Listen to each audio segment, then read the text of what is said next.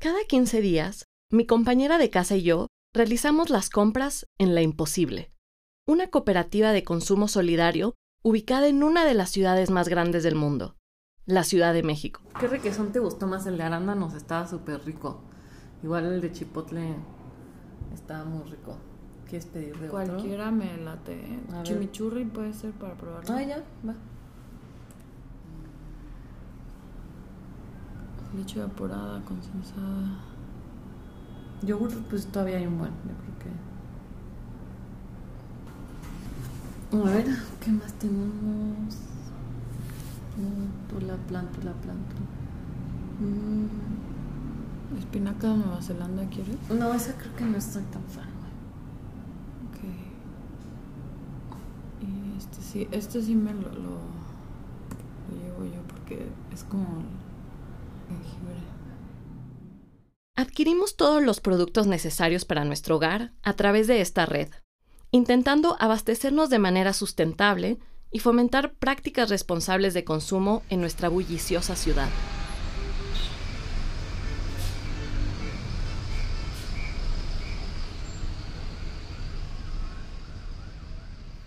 En una ciudad tan inmensa, encontrar espacios autogestionados no es tarea sencilla. Sin embargo, en los entramados urbanos se esconden redes solidarias que construyen una ciudad paralela a través del cooperativismo y la economía comunitaria. Estas iniciativas demuestran que incluso en esta ciudad monstruo es posible tejer lazos colaborativos que fortalecen la autonomía y fomentan la solidaridad entre los habitantes de la ciudad. Soy Pamela Carmona y esto es Autonomías, historias de comunidades construyendo alternativas de vida a través de la autogestión. La oferta de productos de consumo básico en la Ciudad de México es ciertamente abundante y resulta bastante sencillo acceder a los productos que necesitas. Siempre hay cerca un supermercado, una feria, una tienda de conveniencia y, por supuesto, alguien en la esquina vendiendo algo. Guayaba, los plátanos, de a 15 los plátanos, de a 15 pesitos los plátanos,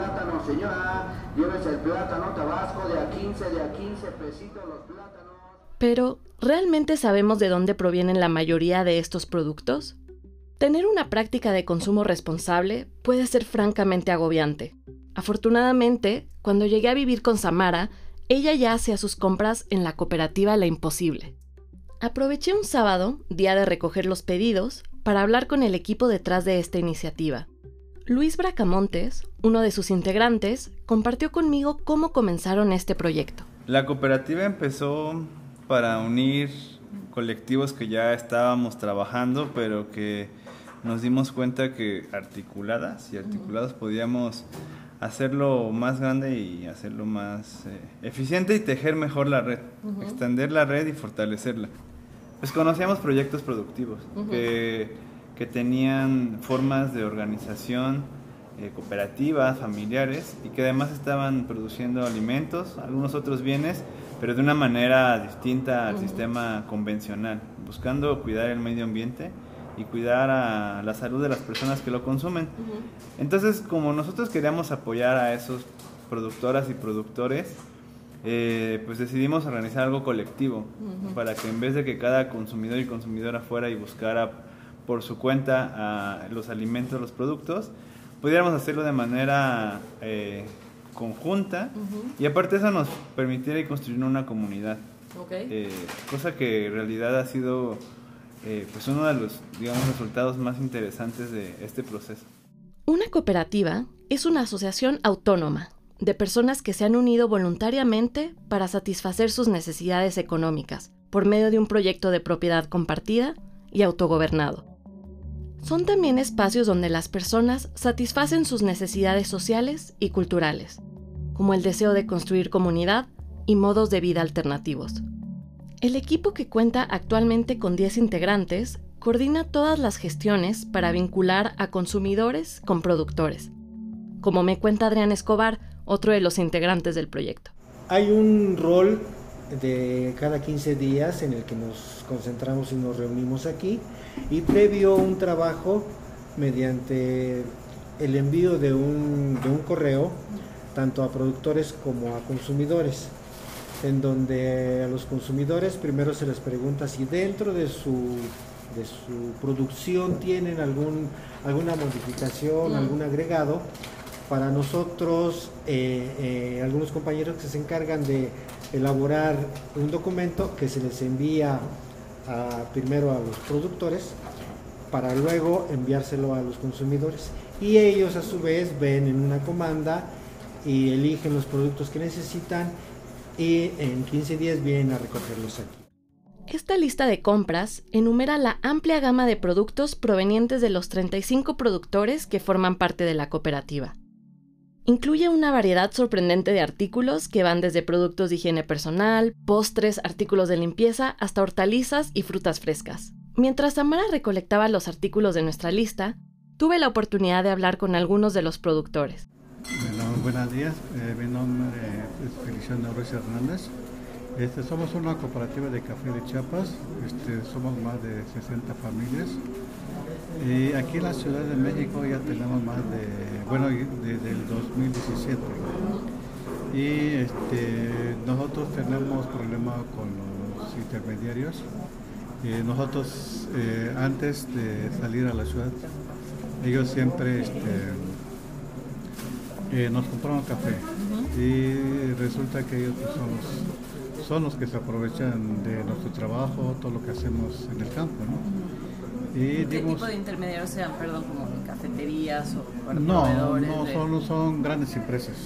Son los que compran el café en pergamino, que sacan de 5 hasta, hasta 500 mil toneladas, ¿no? Ah, ok. No, nada, pues nada que ver con la imposible. Imposible, este, entregamos el café, nos pagan rápido, ¿no? Y eh, nosotros igual hemos tenido ese problema de otras cafeterías que o, que te ayudan a distribuir el café, te pagan, te pagan pues, conforme va este, vendiendo el café. Pero aquí en la posibilidad prácticamente es otra cosa, ¿no? que, que nos piden el producto y nos pagan en el momento.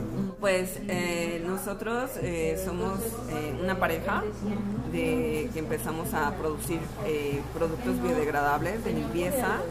empezamos con una marca, bueno, con el nombre de Cobón, pero pues conforme empezamos a crecer, empezamos a darnos a conocer, nos preocupó mucho las necesidades de, la gente, ¿no? O sea, como que nuestro principal interés son dos cosas. Uno, sí cuidar el medio ambiente, no nada más hacemos eh, el eslogan de somos biodegradables, generamos menos espuma, pero no con ese engaño al cliente, ¿no? Sino realmente este, somos químicos ambos y entonces sabemos el problema ambiental que generan las espumas de los detergentes. Soy Yanis Alba y junto con Emma Villanueva, que es mi esposa, y nuestra hija, que es Gala, eh, pues somos eh, una familia, ¿no? Eh, y pues siempre nos hemos preocupado por vivir de manera ética este, sencilla, construir la paz y además construir comunidad. Ahora mi hija tiene ya 18 años y ella es, también tiene aquí, es este, productora del Imposible. Entonces nosotros aquí en La Imposible ofrecemos nuestra carne vegetal, que es el seitán. Y también Emma hace kombucha, es una bebida de probióticos. la, la mantenemos en casa, tenemos varios... Este, garrafas grandes y tenemos kombucha de diferentes sabores, de té verde y de té negro. También mi hija que hace repostería desde pequeña, como pues ella tiene su iniciativa que se llama Gala Sorpresas. Y entonces aquí en La Imposible ella empezó pues desde... Pues ya cuánto tiene, lo que tiene el imposible de hacerlo, empezó muy chiquita, era la más chiquita de productora, ya tiene 18, pero... Y ella lo que vende, eh, ofrece aquí son galletas. Me encantó poder conversar con algunos de los productores de la cooperativa, y conocer más de sus historias, ya que al mismo tiempo sus iniciativas son cooperativas y son partes de otras redes, formando un fractal de economía solidaria. Un criterio, no requisito, un criterio es que sea un proceso también colectivo. No buscamos que sea un rollo de negocio familiar convencional. Sino que este negocio familiar tenga atrás una necesidad eh, organizativa. Mm. Eh, ese es uno de los, de los de las características porque, como ya te comentaba el compañero Luis, algunos de los compañeros tienen algún nexo con alguna organización social o eh, algunas compañeras integrantes del colectivo participan en las brigadas de búsqueda de, desaparecidos y entonces esos son los proyectos con los que nos gusta, nos interesa eh, tener, tener la comunicación para que la cooperativa tenga esa característica.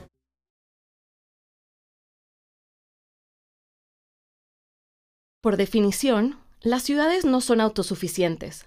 Dependen del campo, sus productos y su gente para poder subsistir. Así que mientras conversaba con el equipo de La Imposible, me preguntaba, ¿cómo podemos construir autonomía en la ciudad cuando la configuración territorial y los espacios comunitarios son tan dispersos? Creo que la autonomía en el sentido más básico pues depende de de controlar colectivamente o de manejar colectivamente los medios, los bienes, los territorios que producen la vida. Entonces, en la ciudad eso no pasa. Es decir, está intermediada por muchas instituciones, muchas relaciones. Yo creo que la ciudad tiene la ventaja de que somos muchas y muchos. Entonces hay mucha gente que está interesada en participar de proyectos colectivos y autogestivos. La diferencia con una comunidad es que estamos dispersos en la ciudad. Y entonces muchas veces esos núcleos eh, de encuentro son las escuelas, los trabajos, algunos espacios. Y pues en este caso, pues el consumo organizado en la cooperativa. A mí me gusta eh, eh, analizarlo o ver ese, esa autonomía un poco distribuida, quizá no concentrada como una comunidad rural, pero no necesariamente desterritorializada. Creo que la relación con el territorio es distinta. Habrá, esto creo que da para una discusión amplia acerca de cómo nos relacionamos con la ciudad, cuál es el ritmo en el que nos relacionamos qué obtenemos y qué damos a la ciudad, a diferencia de alguien que vive en una comunidad rural, donde una, la conexión es pues vital, ¿no? En nuestro caso, digamos, está mediada por pues las instituciones del gobierno y del capital y muchas otras pues, organizaciones que, que se que sirven de intermediario entre nuestra existencia y el territorio concreto. Pero no creo que eso sea un impedimento para intentarlo. Es decir, como que aunque aquí no podamos producir, podemos articularnos con quienes sí pueden producir. Mi siguiente pregunta para Luis fue, ¿cómo es que estas redes de consumo solidario nos ayudan entonces a construir autonomía en la ciudad? El consumo responsable me parece importante, pero muchas veces esta táctica cae más en el territorio del solucionismo individual. ¿Cómo nos aseguramos de que estas prácticas de consumo se mantengan en lo colectivo? Yo creo que ante la crisis socioambiental se ha ofrecido muchas soluciones de corte individualista. Es decir, son los mismos que generaron los problemas quienes ahora nos ofrecen las soluciones y generalmente vienen en forma de individualista y de prácticas de consumo, digamos, dentro del mismo esquema capitalista, ¿no? Y, pues yo creo que nada puede ser autónomo y tener un futuro, es decir, un, no puede ser sostenible, no puede sostener la vida si no está fuera del capitalismo. Mm. Y en ese sentido tiene que ser también colectivo. Eh, entonces, ¿qué pasa, no? Yo creo que hay un gradiente. Hay un gradiente en el, tema de la autonomía, porque, bueno, podemos hablar de eh, autonomía muy bien cimentada cuando eres dueño de tu territorio y la comunidad trabaja colectivamente en pos del bien común. Pero acá pues hay un gradiente de autonomía, de individualidad y colectividad y en realidad eso tampoco es un problema al final del día, ¿no? Es decir, se ofrece la oportunidad de aportar a procesos de cuidado del territorio, del sostenimiento de la comunidad a partir de una decisión de consumo. Y hay gente que lo puede tomar simplemente como una elección entre comprar en el súper o comprar en un espacio alternativo. Para mi amiga y para mí, ser parte de esta red de consumo ha significado acercarnos un poquito más a un ideal de autonomía en esta búsqueda constante de formas de vida alternativa en la ciudad.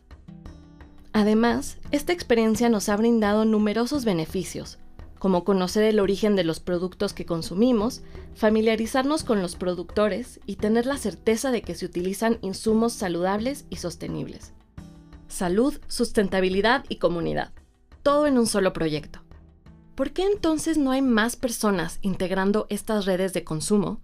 Yo este, considero que dentro del el sistema en el que nos encontramos ahorita, de esta producción en serie que nos ofrece facilidades de consumo, Mm. eh, eh, es difícil competir en este sentido porque hay personas que dicen, bueno, el, el- el jitomate en la cooperativa me sale más caro si lo compro en, en- en el súper, ¿no? Mm. Pero no se pone luego uno a pensar que lo que está ahí a veces pues, lleva eh, un insecticida o lleva esta otra cosa. Claro. No conocemos de qué manera se produjo. Y en cambio aquí en la cooperativa estamos conscientes de dónde llegó, quién lo hizo y qué es lo que le puso. Sin embargo, el, el sistema te lleva a que pues, lo que esté más, más económico, lo que esté más cercano, lo que esté más rápido. Es difícil competir en ese sentido. Pero aquí hay un problema estructural, que siempre digo esta frase y es, si queremos precios justos para los productores, necesitaríamos que las y los consumidores ganaran salarios justos. Entonces, pues la gente que viene a comprar es gente que pues, tiene unos ingresos superiores a la media Claro. y que tienen el tiempo y la, pues, las ganas de venir a participar en la cooperativa. Pero la mayoría de la población no tiene ni el tiempo ni el dinero y a veces no conoce los proyectos como estos, ¿no? Por un lado. Y luego, pues realmente los alimentos que se venden en los circuitos corporativos, convencionales, tienen precios que son bajos artificialmente. Ah. O sea, hay el- o sea, los productos son tienen un costos artificialmente bajos para porque por un lado, pues muchos de los costos están puestos en otro lado, es decir, no están reflejados en el precio de los productos, la destrucción del medio ambiente, la explotación de las personas, la contaminación por el transporte de llevar un producto de un lado a otro del mundo. Claro. Incluso los impuestos que están puestos ahí, ¿no? En los pequeños productores, pues no están reflejados en ese precio, ¿no? Entonces, competir contra eso es una, digamos, es un desafío estructural. Entonces, se puede avanzar un poco y llegar a más gente y buscar formas de hacerlo más accesible, pero es uno de los, creo que el principal desafío es tener más consumidoras y consumidores en, la- en- en las redes. El equipo me compartió que durante la pandemia llegaban a gestionar hasta 100 pedidos por comanda. No obstante, este número ha disminuido significativamente desde que la emergencia se disipó.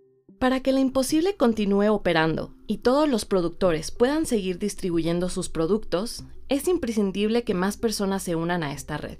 Además de su variada oferta de productos, la cooperativa también cuenta con una comisión de educación, que apoya a otros grupos a establecer cooperativas y participa en intercambios de servicios con otros proyectos. Aquellos que se acercan a esta red han tenido la oportunidad de involucrarse en procesos y luchas más amplias, ya que a través de la imposible han conocido los desafíos que enfrentan los productores en sus territorios. El intercambio de productos se convierte en algo más que una simple transacción. Se transforma en un medio, un pretexto, para fortalecer un propósito común, todo a través del ritual sabatino de ir a recoger la comanda. Finalmente le pregunté al grupo por qué el nombre La Imposible. Es por esta frase de seamos realistas, bus- busquemos lo imposible. Y, y dijo la imposible, yo creo que también basándose en que este tipo de proyectos no son muy comunes y entonces pareciera otro tipo de consumo no lo es, pero sí es posible. Entonces la imposible juega mucho, ese nombre además de ser pegajoso, corto, juega con esa paradoja, ¿no? Como con la aparente imposibilidad de la organización colectiva y de alimentarnos o de vivir, organizarnos de una forma distinta. Por ahora, la autonomía en la ciudad se ve así, como acciones locales, y experimentos cotidianos donde practicamos nuevas lógicas, relaciones y hábitos que nos acercan a nuestro objetivo. Una sociedad organizada por la autodeterminación colectiva.